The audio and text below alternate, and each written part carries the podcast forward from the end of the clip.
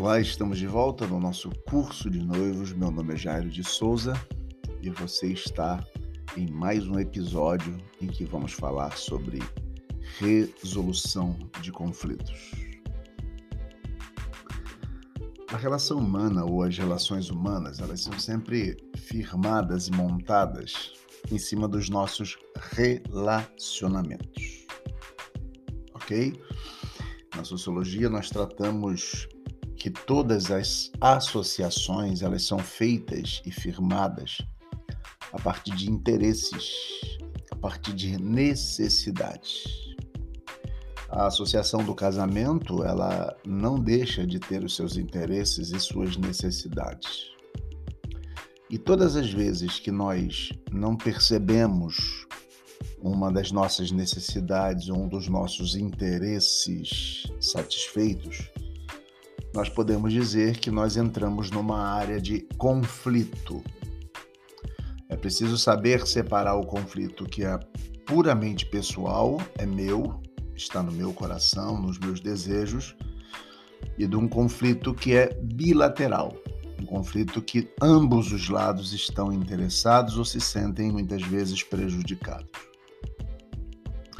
O casamento é um elemento e é uma união onde de fato nós viveremos um processo de conflitos ou de conflituosidade que nós vamos até que a morte nos separe.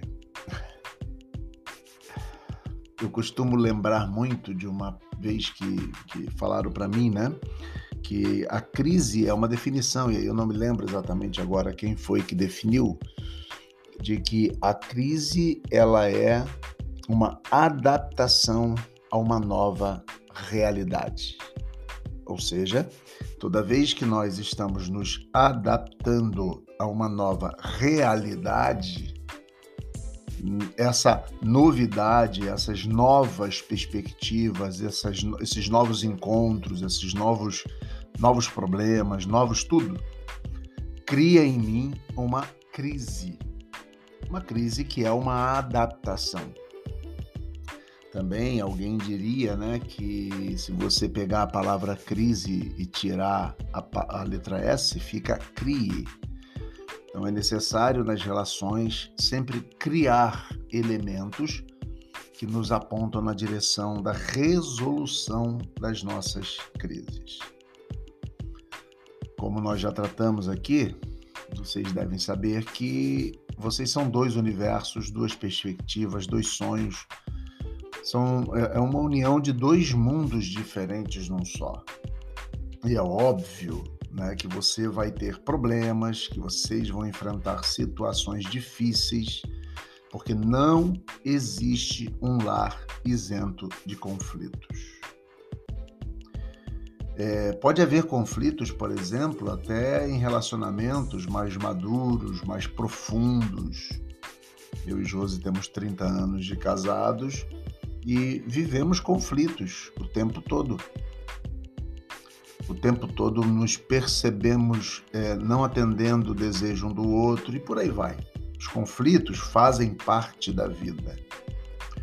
Quando somos namorados, noivos, né? Surgem diferenças, surgem discórdias e essas discórdias é, trazem essa situação de conflito para a gente, né? Se nós lembrarmos, a vida toda é assim. Né? A gente lembra de Jesus enfrentando conflitos com seus próprios discípulos, com os religiosos da época, enfim. Quando nós temos opiniões diferentes, quando nós temos ideias e comportamentos diferentes que podem trazer essa crise, essa adaptação, esse conflito isso é preciso ser resolvido. Muitos casais se consideram bem-sucedidos em conseguir evitar qualquer confronto com conflito no casamento. Ou seja, dizem assim: deixa isso para lá. Vou repetir. Muitos casais consideram bem-sucedidos em conseguir evitar qualquer confronto com conflito no casamento. E as frases deixa para lá, né? Às vezes traz um significado para essas pessoas.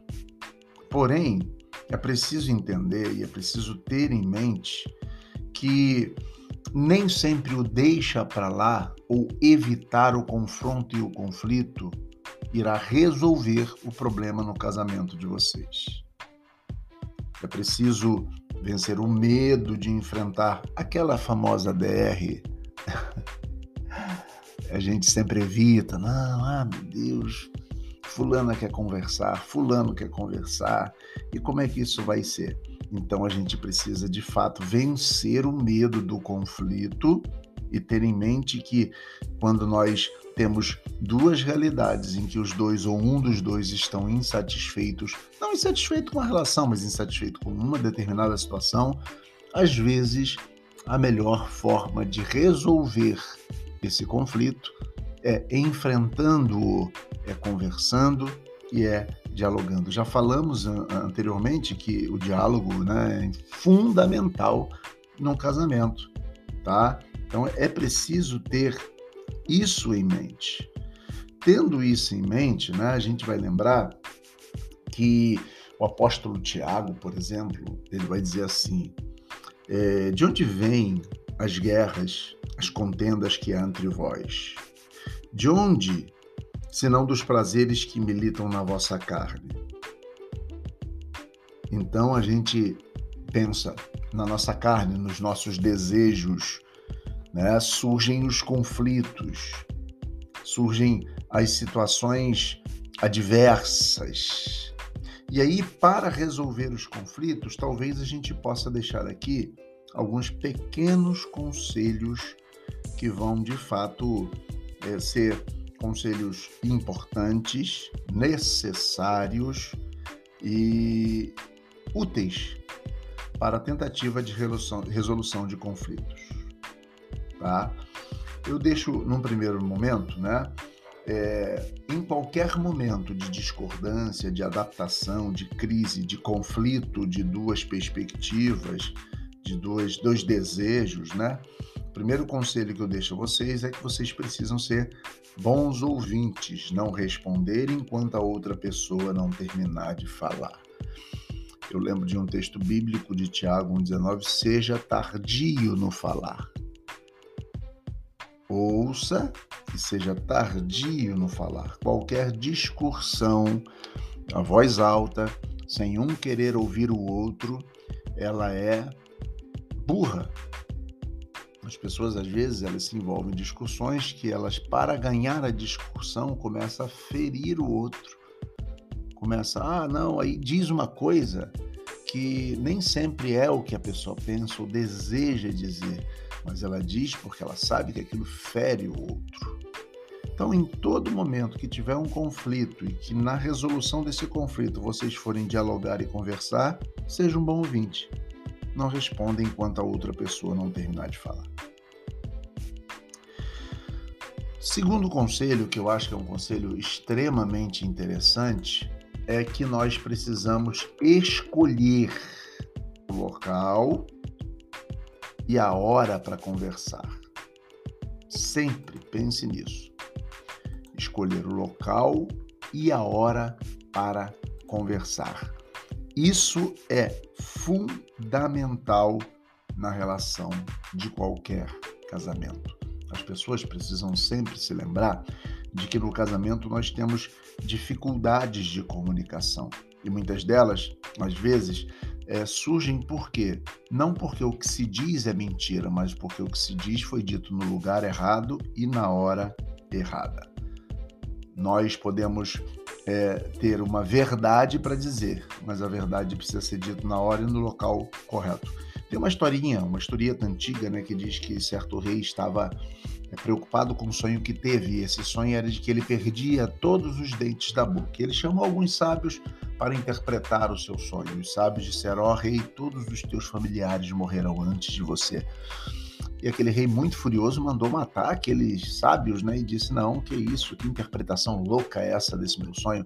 Mande chamar outros. Os outros vieram sabendo que os outros sábios já tinham, de fato, é, morrido por causa dessa interpretação.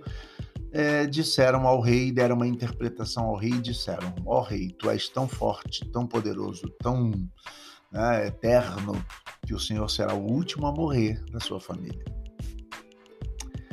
E aí o rei achou aqueles sábios muito inteligentes e mandou lhes dar riqueza, poder, terras, etc, etc, etc. A diferença ali não está exatamente naquilo que se diz, mas na forma que se diz, em como se diz. E isso é muito importante, porque nós, em muitos momentos, né, nos esquecemos de Provérbios 15, que diz exatamente assim no versículo 23, que alegria é ter a resposta adequada. Como é boa a palavra dita na hora certa. Esse provérbio bíblico aponta na direção de escolher o local. Às vezes é muito melhor conversar sozinhos na cama, em casa, não na frente de parentes, não na frente de amigos, não na frente de vizinhos etc e tal. Então, o segundo conselho é esse: escolha a melhor hora para conversar. Melhor local, melhor hora. Terceiro conselho: procure identificar e definir o problema básico. Todo problema precisa ser, de fato, tratado da seguinte forma: nem sempre é, é aquilo que se está dizendo. Qual é o problema básico da discussão? Qual a situação? Né? O que de fato está motivando aquela discussão? Porque às vezes, por exemplo, nós discutimos uma forma, nós discutimos a, a cor do vestido e nos esquecemos de que a grande discussão na hora da cor do vestido não é escolher a cor do vestido, é se a gente tem dinheiro para pagar aquele vestido que se compra. Então, é, digamos que o noivo quer comprar um videogame novo, um computador novo, porque ele quer e gosta e tal. E aí se discute ah, a utilidade do computador, utilidade. Não, não é a questão. Às vezes a questão é se temos condição financeira de bancar aquele investimento. Toda vez que nós vamos discutir, a gente precisa ter entendimento do que se está discutindo, e para isso eu dou um conselho muito interessante que deveria anteceder a todos esses que eu já estou dando. Quando você estiver com a cabeça quente, quando você estiver preocupado com alguma coisa, chateado com alguma coisa, nada melhor do que pensar, dormir, ter uma boa noite de sono, refletir, remoer aquele problema antes de falar uma palavra agressiva, antes de discutir um determinado tema. Dormir, pensar e refletir faz muito bem para qualquer resolução de conflito. Outro conselho: defina as áreas de concordância e discordância. Eu sei que parece muito complexo tudo isso que eu estou dizendo, mas, por exemplo, até que ponto nós discordamos ou concordamos do outro? Tenham humildade na discussão. Tenham humildade. Vou usar de novo o exemplo. Ah, você quer comprar um vestido. Aí o, o noivo diz, ou o marido diz assim: não, você não pode, não, você é muito você está querendo muito vestido, você tem muito vestido, não sei. Tá, tudo bem, esse é um problema. Mas a grande questão é: nós concordamos que é necessário um vestido? Talvez o marido até diga sim, né? não vai ficar usando o mesmo vestido em todo o casamento, em toda a festa. Até existe uma concordância inicial, nisso nós concordamos, achamos um ponto de concordância. Mas o ponto de discordância pode ser o elemento financeiro, o ponto de discordância pode ser o elemento de que ah, você quer comprar vários vestidos, você tem 300 vestidos. O que nós discordamos, o que nós concordamos? São conselhos complexos, mas conselhos práticos também, tá? Outro conselho que se pode dar na hora da resolução do conflito é identifique a sua contribuição ao problema. O que, que você pode fazer para resolver o problema? Porque muitos casais, às vezes, entram em conflito porque há uma crítica, há uma discordância, mas não há nenhuma ou nenhum interesse ou nenhuma pretensão de resolução do problema. É, eu como pastor, às vezes em igreja você tem muito isso, né? As pessoas elas fazem as críticas, mas elas não estão dispostas a contribuir para a resolução ou nem têm uma opinião ou uma solução para o conflito. No casamento é preciso identificar qual a minha contribuição para o problema? Como que eu posso ajudar? Né? Isso é fundamental também. Outro conselho: dê algumas sugestões de como você pode mudar a sua atitude ou comportamento para ajudar a resolver o problema. Que é exatamente o que eu já vinha dizendo, né? Você precisa contribuir para quê?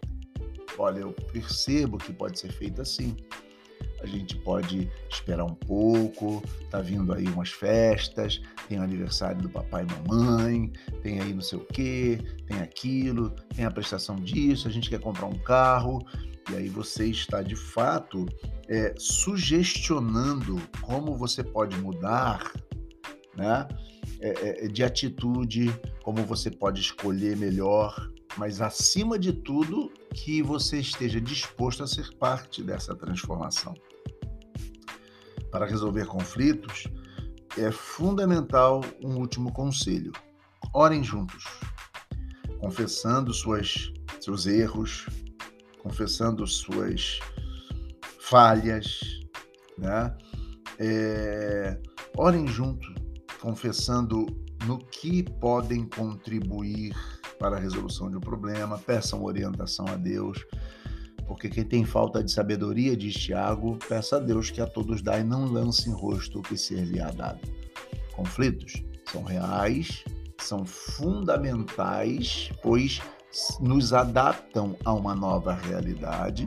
Conflitos são humanos, conflitos existem em qualquer casamento. A diferença entre um casamento de 30 anos e um casamento que começa agora e que termina logo ali é que aquele casamento que terminou não conseguiu resolver os conflitos que aquele que vive há 30 anos juntos resolveu. Vocês precisam aprender a resolver os conflitos. Via de regra, não todos os casamentos são assim. Um casamento que termina, terminou pelos motivos que o outro casamento que não terminou foi capaz de suportar. Ou seja, os conflitos são superáveis os problemas são resolvíveis. Então, eu queria que vocês façam uma avaliação da vida de vocês, das escolhas de vocês, até que ponto nós estamos dispostos a resolver, a abrir mão e a resolver os conflitos para que possamos viver juntos. Né? Eu já presenciei noivos que dizem assim: não, é muito caro, mas não, para ela ficar feliz, ela ficou toda feliz quando eu comprei, foi melhor comprar. Às vezes é uma escolha sábia se é que tem dinheiro para comprar, mas é uma escolha sábia, né? Então, assim, é, como é que nós resolvemos os conflitos? É chorando, gritando, batendo, ficando em silêncio, isso é muito comum, né? Ficando emburrado, é, saindo do lugar, chateado, é, enfim, nós precisamos orar, ter calma, respirar fundo, dormir uma noite de sono quando o conflito é muito, muito, muito, muito desgastante, pensar melhor, depois sentar, ouvir um ao outro. Primeiro conselho, ouvir um ao outro. No lugar certo, na hora certa para conversar. Procurar identificar qual é o problema, por que, que isso aconteceu de fato entender no que concordamos, no que discordamos. Como é que eu posso contribuir para a resolução desse problema? É, ter, de fato, algumas sugestões de como eu posso contribuir para a resolução do problema, é como o outro pode, é como eu posso, e em oração chegar a um denominador comum. Bem, esse é um tema bem áspero, mas importante. E eu deixo com vocês essa palavra. E para que nosso episódio não fique muito longo, eu vou terminando aqui. Mas nós voltamos a qualquer hora com mais curso de noivos. Deus abençoe vocês.